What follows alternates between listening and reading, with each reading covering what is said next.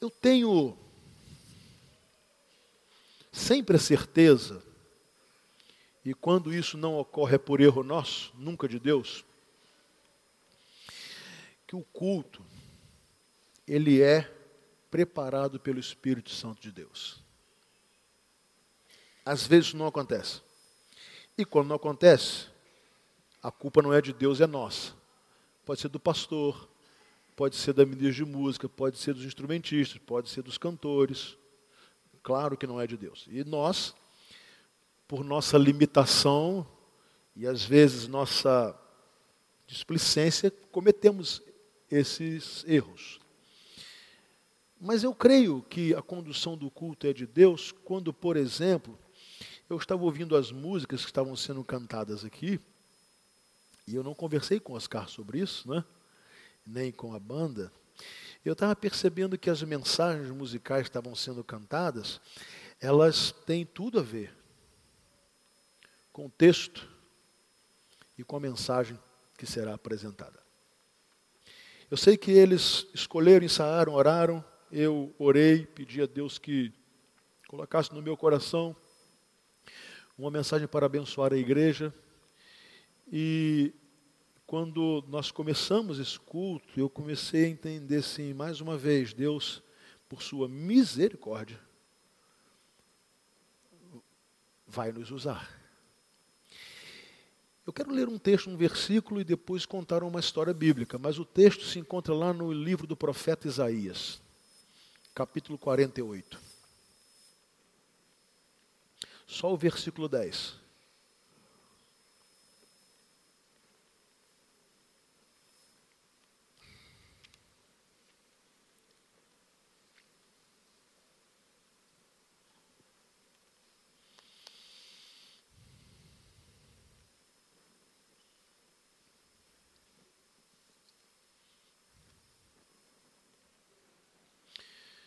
Isaías 48, versículo 10, ele vai dizer assim: Veja, eu refinei você, embora não como prata, eu o provei na fornalha da aflição. Vamos orar. Pai amado, nós nos colocamos diante de Ti agora em humildade para suplicar pela ação e unção do Teu Espírito Santo em nossas vidas. Para que aquilo que será dito agora venha do Senhor. Chegamos aqui, louvamos o Teu nome com cânticos espirituais, oramos. E agora nós queremos e precisamos ouvir a tua voz. Nós temos a certeza que o Senhor está na condução desse culto. Portanto, nós pedimos apenas que o Senhor não permita que nós possamos atrapalhar em alguma coisa ou em algum momento. Por isso abrimos o nosso coração e pedimos, Pai, perdoa-nos. Quebrante o nosso coração e usa-nos de forma poderosa, mas com o teu poder. E cada um que está ao alcance, ou que estiver ao alcance de nossa voz, aqui, neste templo, pela internet, que a tua voz seja ouvida e compreendida de uma maneira inequívoca. E que nós sejamos tocados pelo Senhor. Deus, que a nossa mente agora esteja voltada para te ouvir. Que as nossas emoções estejam agora sendo controladas pelo Teu Espírito Santo. Para que seja uma noite de encontro contigo, de edificação e de crescimento, para a glória do Teu nome. Oramos em nome de Jesus. Amém. Veja, eu refinei você, embora não como prata, eu o provei na fornalha da aflição. Capítulo 48 de Isaías. Nos falando, nos mostrando Deus agindo no meio de um povo retornando do exílio, um povo andando em desobediência. E por causa da desobediência,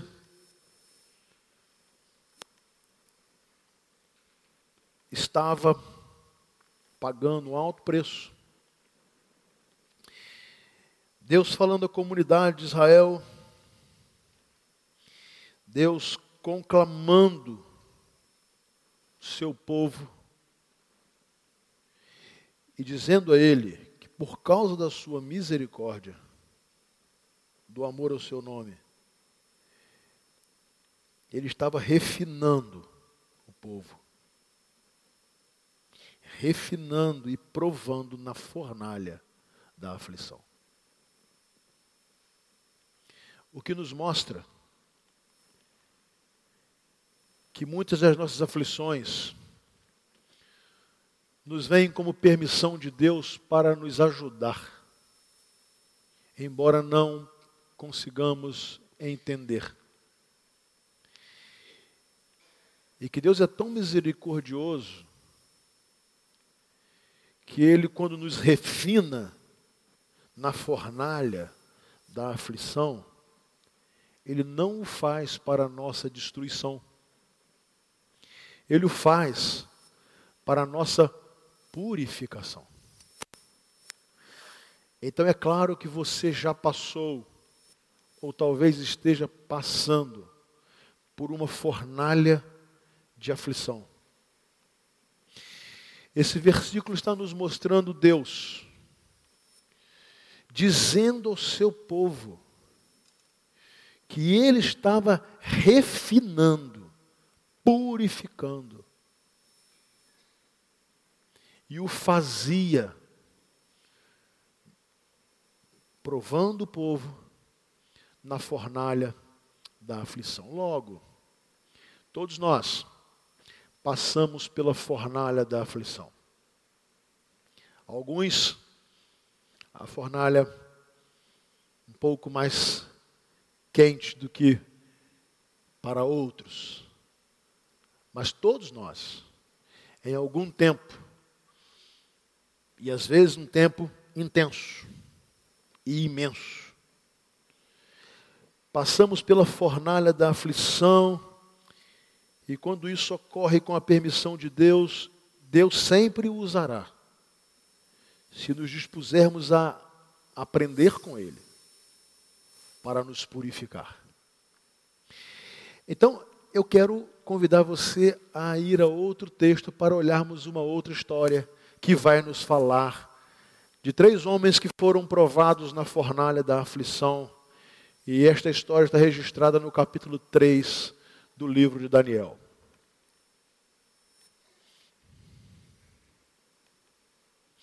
Eu quero dar o tema desta mensagem, a esta mensagem, o seguinte tema: jamais sacrifique a sua consciência cristã.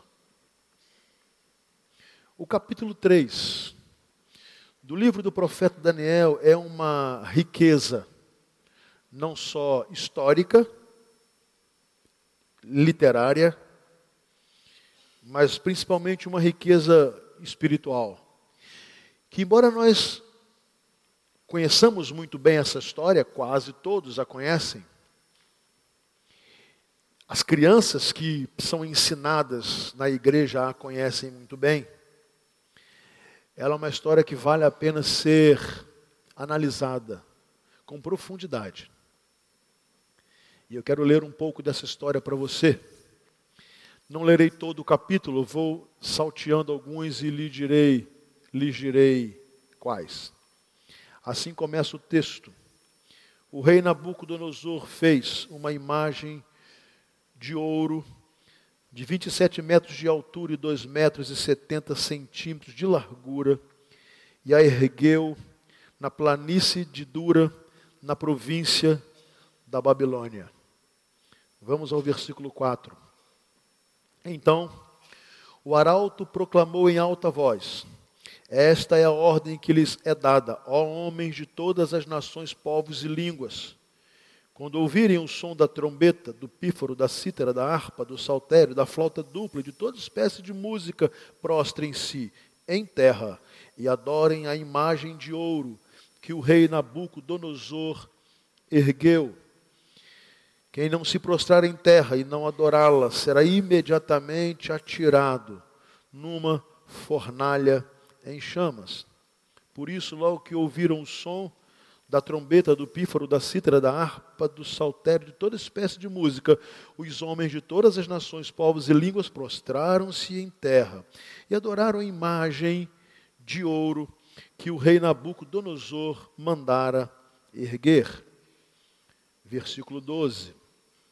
Mas há alguns judeus que nomeaste para administrar a província da Babilônia, Sadraque, Mesaque e Abidnego, que não te dão ouvidos, ó rei, não prestam culto aos teus deuses, nem adoram a imagem de ouro que mandaste erguer. Versículo 14. Nabucodonosor lhes disse: É verdade, Sadraque, Mesaque e Abidnego, que vocês não prestam culto aos meus deuses, nem adoram a imagem de ouro que mandei erguer. Pois agora, quando vocês ouvirem o som da trombeta, do pífaro, da cítara, da harpa, do saltério, da flauta dupla e toda espécie de música, se vocês se dispuserem a prostrar-se em terra e adorar a imagem que eu fiz, será melhor para vocês. Mas se não a adorarem, serão imediatamente atirados numa fornalha em chamas. E que Deus poderá livrá-los das minhas mãos? Sadraque, Mesaque e Abidnego responderam ao rei: Ó oh, Nabucodonosor, não precisamos defender-nos diante de ti. Se formos atirados na fornalha em chamas, o Deus a quem prestamos culto pode livrar-nos e ele nos livrará das tuas mãos, ó Rei. Mas, se ele não nos livrar, saiba, ó Rei, que não prestaremos culto aos teus deuses, nem adoraremos a imagem de ouro que mandaste erguer. Até aqui, por enquanto.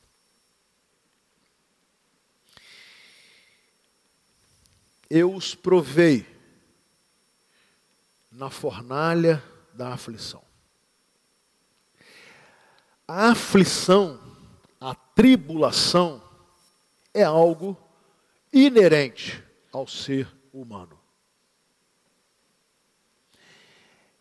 De todas as nações, de todas as classes sociais, todas as raças, você pode escolher qualquer grupo étnico do mundo, e você pode separar na sua concepção os melhores. Você, você pode esperar separar uma sociedade mais avançada, que mesmo ali você encontrará aflição, gente sofrendo, gente angustiada os motivos são os mais diversos. No entanto, o ser humano vive passando pela experiência da aflição. O pecado trouxe a aflição.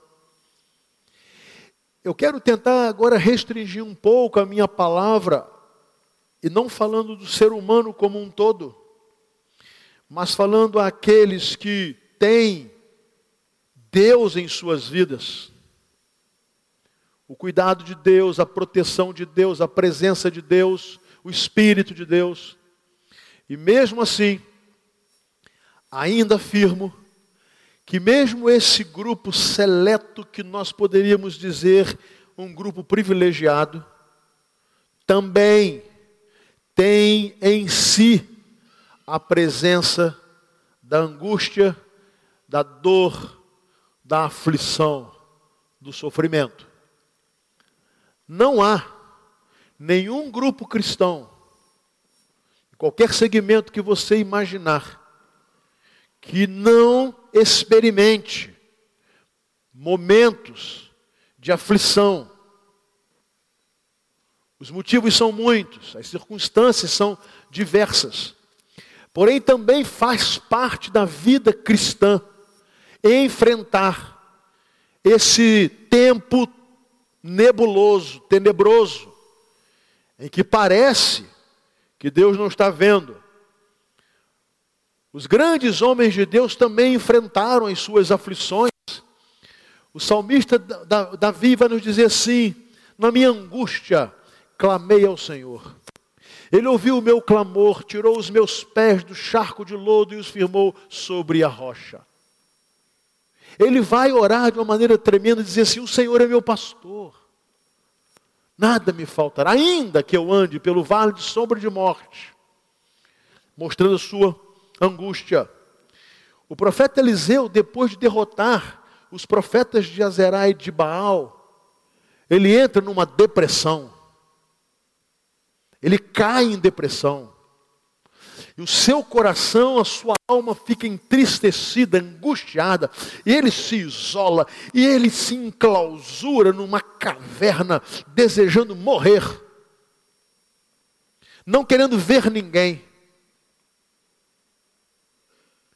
Até que ele ouve a voz de Deus lhe dizer: Sai da caverna, Elias.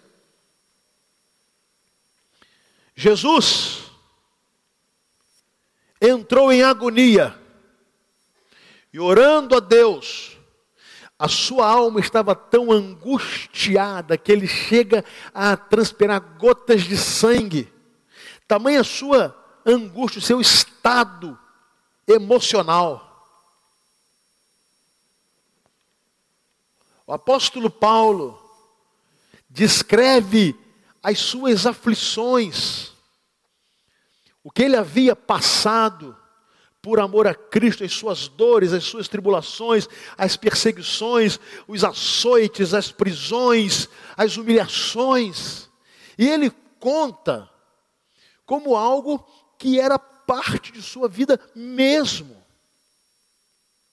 Não era uma teoria que ele queria ensinar, ele contava a sua aflição e ele chega a dizer: Desde agora ninguém me quiete, porque eu trago no meu corpo as marcas do Senhor Jesus.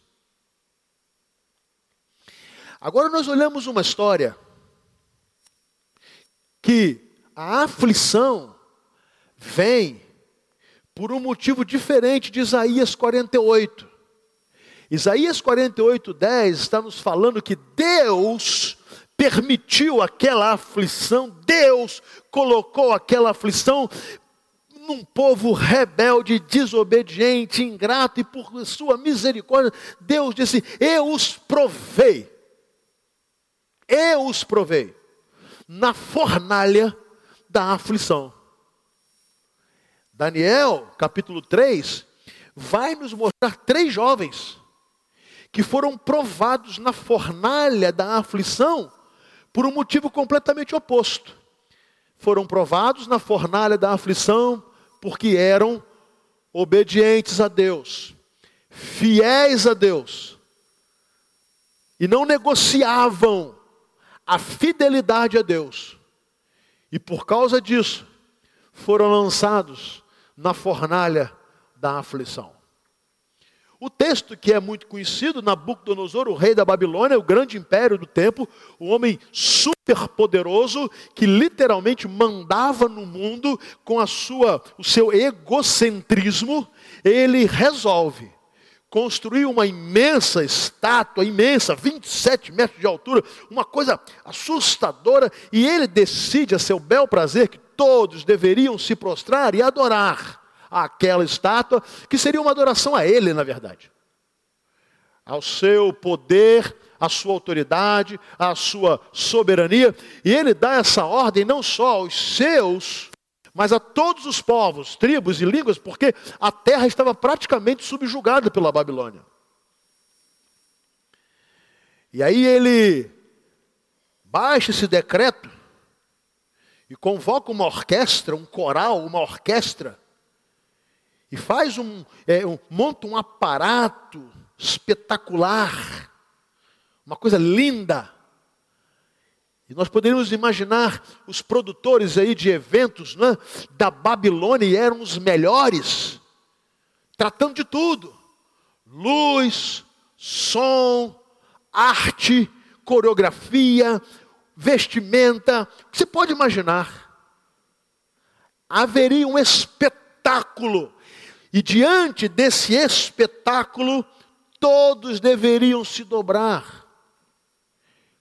E quem não se dobrasse, seria lançado numa fornalha de fogo ardente. Era só isso. Bom, o evento foi planejado, chegou o grande dia, feriado nacional, todo mundo parou, chegou a hora da celebração. E o texto diz então que a orquestra começou a tocar, e as, a começar pelas autoridades da Babilônia, todas as autoridades, até o mais simples súdito, eles começaram a se dobrar, era fazer uma coisa muito simples. Era fazer o que Nabucodonosor mandava. Tudo daria certo. Era um ato simples de subserviência, de obediência, que não custaria nada. Alguns minutos, quem sabe algumas horas. E nem precisava ser sincero, porque não havia como o rei examinar o coração das pessoas. O que ele queria era um ato litúrgico que demonstrasse o seu poder e quase que a sua divindade e a sua autoridade sobre todos os povos, que todos se dobrassem diante dele, mas as pessoas poderiam fazer isso, sabe? Só o gestual, prostrar-se e no coração dizer que não gostava dele, que o odiava, que não iria obedecê-lo, que não iria servi-lo, e pronto. Tudo estaria resolvido. Era só se curvar aos valores de Nabucodonosor. Era só se prostrar diante dos princípios de Nabucodonosor. Era só negociar os próprios princípios para agradar Nabucodonosor e pronto, tudo daria certo. As portas da Babilônia estariam abertas. E foi o que aconteceu. No entanto, o texto diz que três funcionários de alto escalão do governo da Babilônia, Sadraque, Mesaque e Abednego, judeus, que foram levados é, para o exílio, eles eram motivo de inveja de seus colegas, porque eles eram competentes, honestos, cumpridores do dever, trabalhavam com afinco, serviam ao rei da Babilônia, não prestando culto nem adoração, servindo como profissionais. E como todo servo de Deus deve ser, o melhor profissional, o mais competente, honesto, cumpridor do dever, porque isso é testemunho. E é óbvio que isso causava uma incomodação aos, aos é, caldeus, porque eles não eram nativos, mas eles eram os melhores.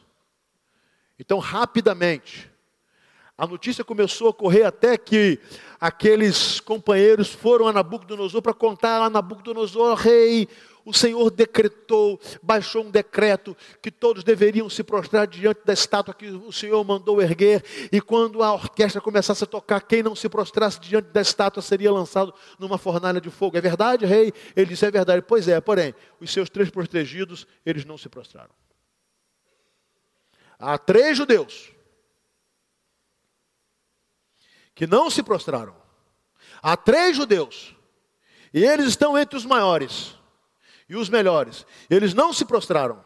Eles não se curvaram diante da estátua que o Senhor mandou. Aliás, ele não, eles não se curvaram diante de ti. Eles afrontaram a sua autoridade, eles quebraram a hierarquia, eles zombaram de ti. O seu nome será envergonhado porque três judeus não se dobraram.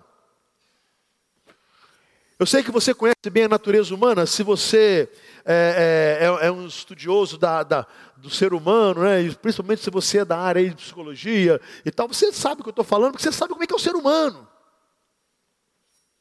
O ser humano detesta ser, sentir-se desprestigiado. O ser humano gosta de ser valorizado. O ser humano gosta de ser honrado, de sentir-se importante. E agora o rei estava sentindo-se desonrado, desrespeitado, desprestigiado. O texto diz então que ele ficou irado. Ele não ficou zangado, ele ficou irado. O ódio tomou conta do seu coração, apesar dele gostar muito do trabalho daqueles três funcionários de alto escalão. E ele então, furioso, manda chamar os três. E os três vão e chegam à presença do rei. E aí o rei começa a falar assim: Olha, eu não mandei construir uma estátua, eu não disse que todos tinham que se dobrar diante da estátua para adorar quando os músicos tocassem. E por que, que vocês não fizeram isso? É impressionante a credibilidade daqueles três, porque o rei lhes deu uma segunda chance. Rei não dá segunda chance. Se você estudar a história dos tiranos do mundo, não há segunda chance. Se você estudar a história dos grandes líderes que com mão de ferro governaram o seu povo, eles não davam segunda chance. Stalin não dava segunda chance, Hitler não dava segunda chance, Mao Tse Tung não dava segunda chance, os generais do Brasil não davam segunda chance, é, Augusto Pinochet não dava segunda chance, Rafael Videla na Argentina não dava segunda, nenhum deles. Os imperadores romanos não davam segunda chance. Então, o Nabucodonosor, o Todo-Poderoso, é óbvio que ele não daria uma segunda chance a três judeus, eles não eram caldeus, se eles não fossem muito bons, se eles não fossem homens corretos, honestos e competentes. Estava fácil, fornalha para eles. Mas ele sabia que ali estavam três homens diferentes Eles não eram homens comuns, eles eram diferentes. E ele, uma espécie de coração misericordioso, falou assim: Olha, presta atenção, vamos ensaiar. Eu vou chamar a orquestra de novo. Vamos montar o palanque de novo. Vamos chamar o pessoal do som, da luz. Vamos chamar os dançarinos outra vez. Vamos chamar o regente. Vamos chamar os instrumentistas. Olha só, está ensaiado? Eu vou dar a ordem, a banda vai tocar. E aí vocês se prostrem. Eu não quero perder vocês.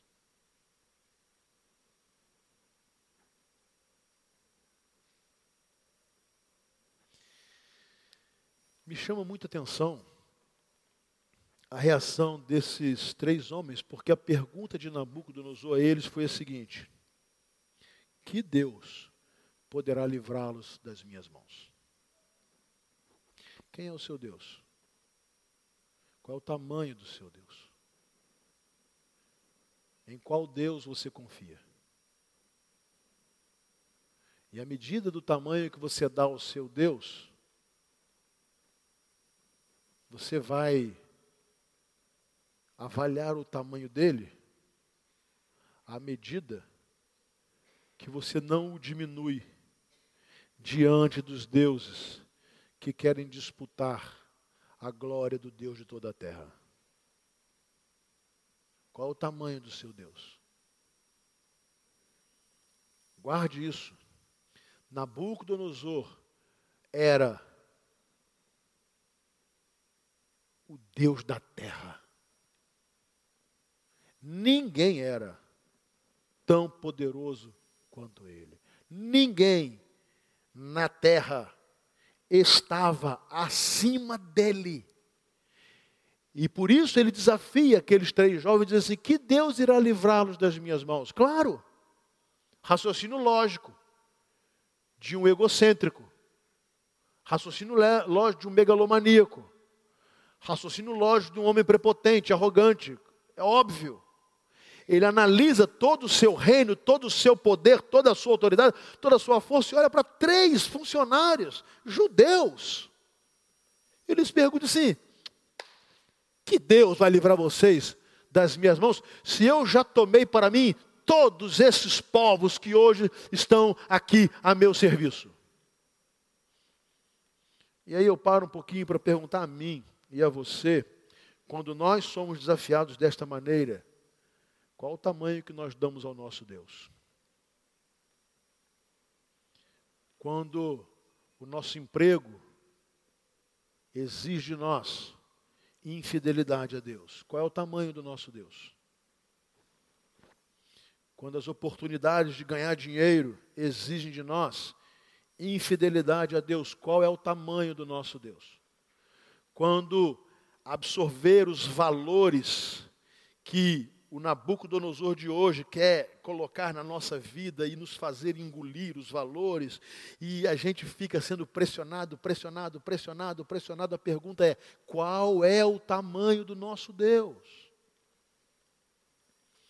Porque achamos que teremos de ser engolidos por Nabucodonosor?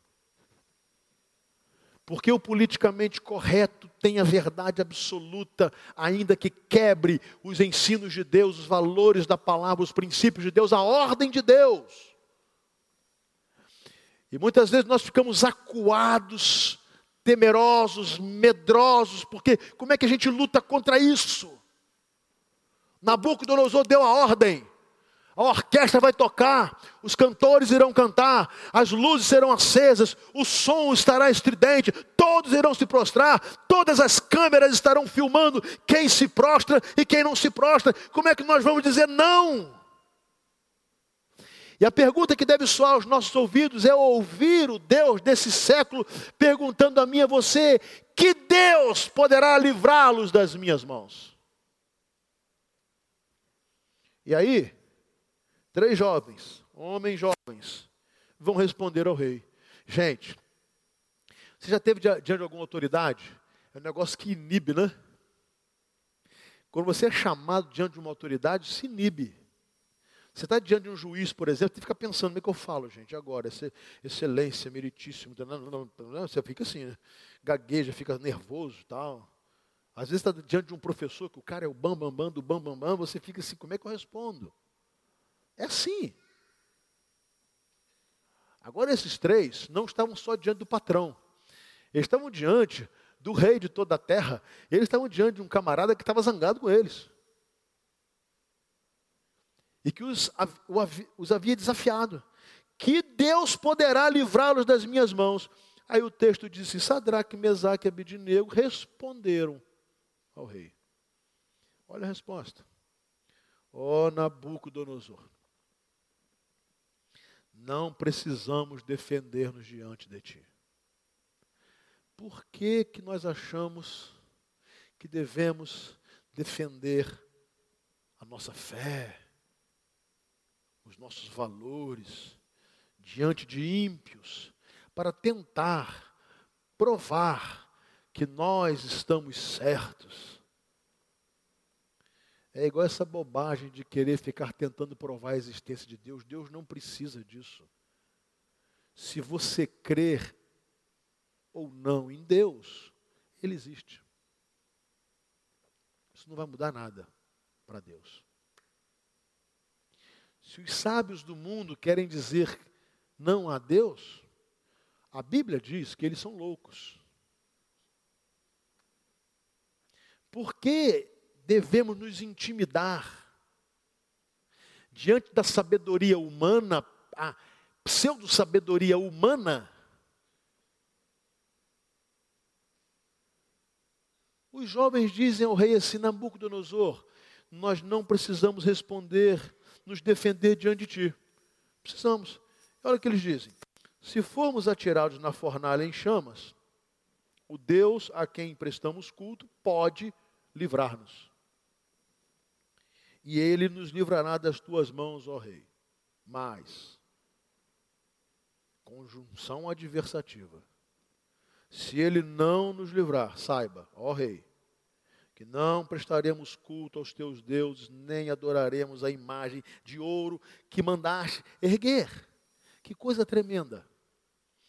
Primeira convicção desses três jovens, Deus era maior que Nabucodonosor. Amém? A pergunta é: o seu Deus é maior?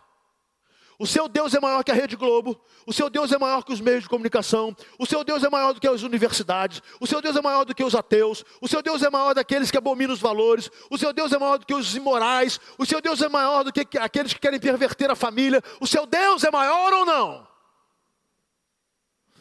Sadraque, Mesaque e Abednego tinham a convicção que o Deus deles era maior do que Nabucodonosor, e não havia ninguém na terra tão grande quanto Nabucodonosor e tão poderoso quanto ele. Mas eles disseram: O meu Deus, o nosso Deus, pode nos livrar. Convicção de homem simples mas que tinham a dimensão do tamanho do seu Deus, o único Deus, o Rei de toda a terra, o dono de todas as coisas, aquele que criou o mundo e tudo que nele há, por quem existimos e respiramos, ele não pode ser feito e nem habitar em templo feito por mãos humanas, ele não pode ser esculpido por mãos humanas, ele é Deus. E ele é tão extraordinário que não cabe num raciocínio humano querer decifrá-lo, defini-lo, colocá-lo dentro, colocá dentro de uma caixa. Não dá. Deus é maior. Amém? Deus é maior. E eles dizem, a única coisa que eles dizem ao rei é o seguinte: Deus, Nabucodonosor, não precisamos nos defender diante de ti. E vamos lhe dizer uma coisa: se nós formos jogados na fornalha, Deus a quem nós prestamos, ou seja, nós não prestamos, prestamos culto à sua imagem. Nós não prestamos culto aos teus valores. Nós não prestamos culto à estátua que você mandou erguer para que nós nos prostrássemos diante desses valores. Não. Nós prestamos culto tão somente a Deus e este Deus pode nos livrar. Isso é fé. A prova das coisas que não se veem. Mas veja bem, esses três homens também não eram adeptos da teologia da prosperidade e nem de homens superpoderosos. Eles poderiam dizer assim: vou contextualizar para Nabucodonosor, está repreendido em nome de Jesus. Nós não aceitamos esta palavra. Nós ordenamos que você se cale. E nós declaramos que a estátua vai cair. Fizeram isso? Não. Não fizeram. Eles só fizeram o seguinte: se Deus quiser, Ele nos livra. Se Ele não quiser, nós vamos para a fornalha. Servos de Deus dispostos a pagar o preço, porque não sacrificam a consciência. Não admitem, sacrificam bens, sacrificam posição, sacrificam status, sacrificam emprego, sacrificam dinheiro, sacrificam influência, sacrificam, sacrificam ah, o bom nome, tudo isso. Mas não sacrificam a consciência cristã. E aí ele, eles são simples o negócio. Hey, o negócio é o seguinte: se Deus quiser, Ele nos livra, e nós sairemos daqui glorificando a Deus. Se Deus não quiser, nós vamos para o fogo, nós vamos para a fornalha. Só tem uma coisa: nós não prestaremos cultos aos teus deuses, nem adoraremos a imagem de ouro que mandaste erguer. Gente que não sacrifica sua consciência. Bom, você imagina, o rei ficou duplamente irado. Agora ele estava possesso. Porque agora ele foi desafiado mesmo. Ele se considerou assim, bondoso, né, compassivo, deu uma segunda chance. Agora não, agora ele fica furioso. E ele diz o seguinte: beleza, vocês vão continuar crentes? Ótimo. Vocês vão continuar fiéis ao Deus de vocês? Que ótimo. Vocês não vão é, se curvar diante dos meus valores? Palma para vocês. Chamou os seus funcionários. Como é que está a fornalha aí? Está quente? Está. Não, esquenta sete vezes mais. Não, agora esses caras vão ver. Agora eles vão saber quem é Nabucodonosor. E aí você imagina uma fornalha quente, e isso sendo esquentado sete vezes mais, aquilo estava um negócio absurdo, e o texto diz que Nabucodonosor mandou que eles fossem amarrados e fossem lançados na fornalha. Ele estava possesso. E aí os funcionários, os soldados pegaram, amarraram e o jogaram. Mas o texto diz que antes que eles fossem jogados, o calor era tão insuportável que aqueles homens foram consumidos pelo calor. Os soldados não entraram na fornalha, eles morreram antes. E lançados foram esses três homens na fornalha. Aí você vai falar assim: tudo acabou. Aí você fala assim: perdi meu emprego, perdi minha saúde, perdi a possibilidade de galgar uma posição intelectual muito grande. Há pouco tempo atrás, um mestre, uma mente brilhante do nosso Brasil, pastor Israel Belo de Azevedo, doutor em filosofia, foi convidado pelo Rubens César, grande sociólogo do Brasil e antropólogo, a ingressar no mestrado de antropologia. E o pastor foi lá e fez todo o procedimento, entregou o seu currículo, ele foi rejeitado. Ele não foi aceito no mestrado. Sabe qual o motivo? Ele acreditava em Deus. E os doutores da antropologia disseram assim: não dá. Quem acredita em Deus não vai acompanhar a nossa mente. Aí foi sugerido ao pastor o seguinte: faça um outro trabalho, um outro currículo para uma outra universidade e não coloque a sua formação teológica. Fácil, né? Ele falou assim: não, de jeito nenhum. Deus é maior.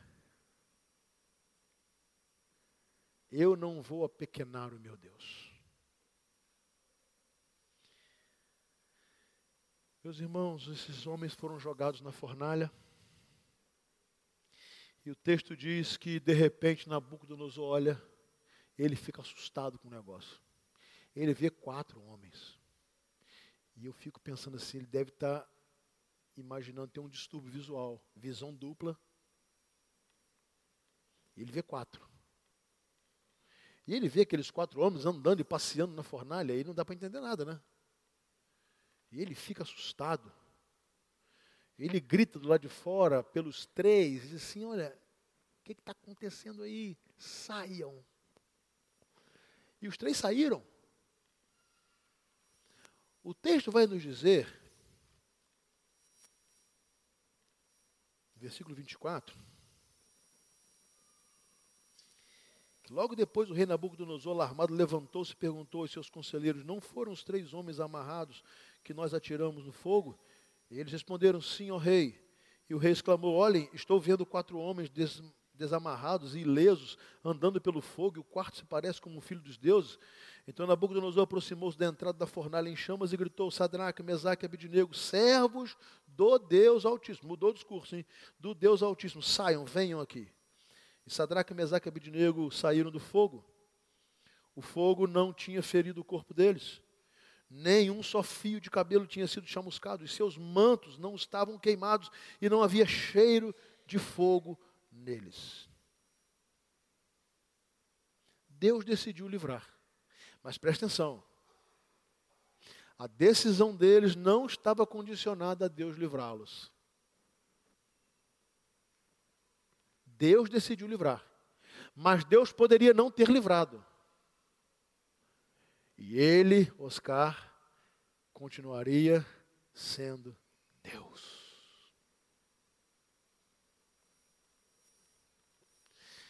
A história conclui de uma forma linda. Porque então disse Nabucodonosor: Louvado seja o Deus de Sadraque, Mesaque e Abidnego, que enviou o seu anjo e livrou os seus servos. Eles confiaram nele desafiaram a ordem do rei, ou seja, a minha ordem, preferindo abrir mão de sua vida a prestar culto e adorar a outro Deus que não fosse o seu próprio Deus. Por isso eu decreto que todo homem de qualquer povo, nação, língua, que disser alguma coisa contra Deus e Sadraque, Mesaque e Abidinego, seja despedaçado e sua casa seja transformada em monte de entulho. Pois nenhum outro Deus é capaz de livrar alguém dessa maneira. Ele reconheceu que ele não era Deus. Ele reconheceu que acima dele havia o Deus de Israel. Ele reconheceu que o Deus de Sadraque, Mesaque e Abidinego era o todo-poderoso Deus.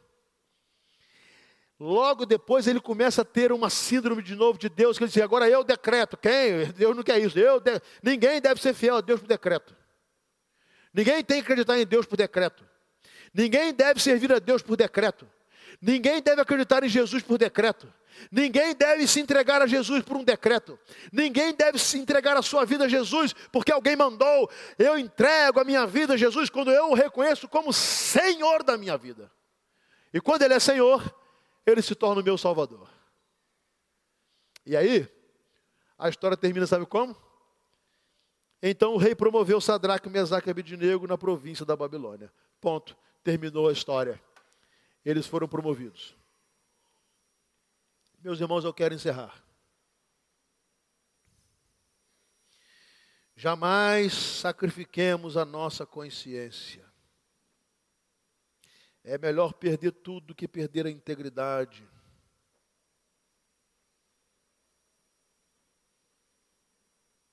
É melhor perder tudo do que perder a fidelidade a Deus, o cuidado de Deus, a proteção de Deus.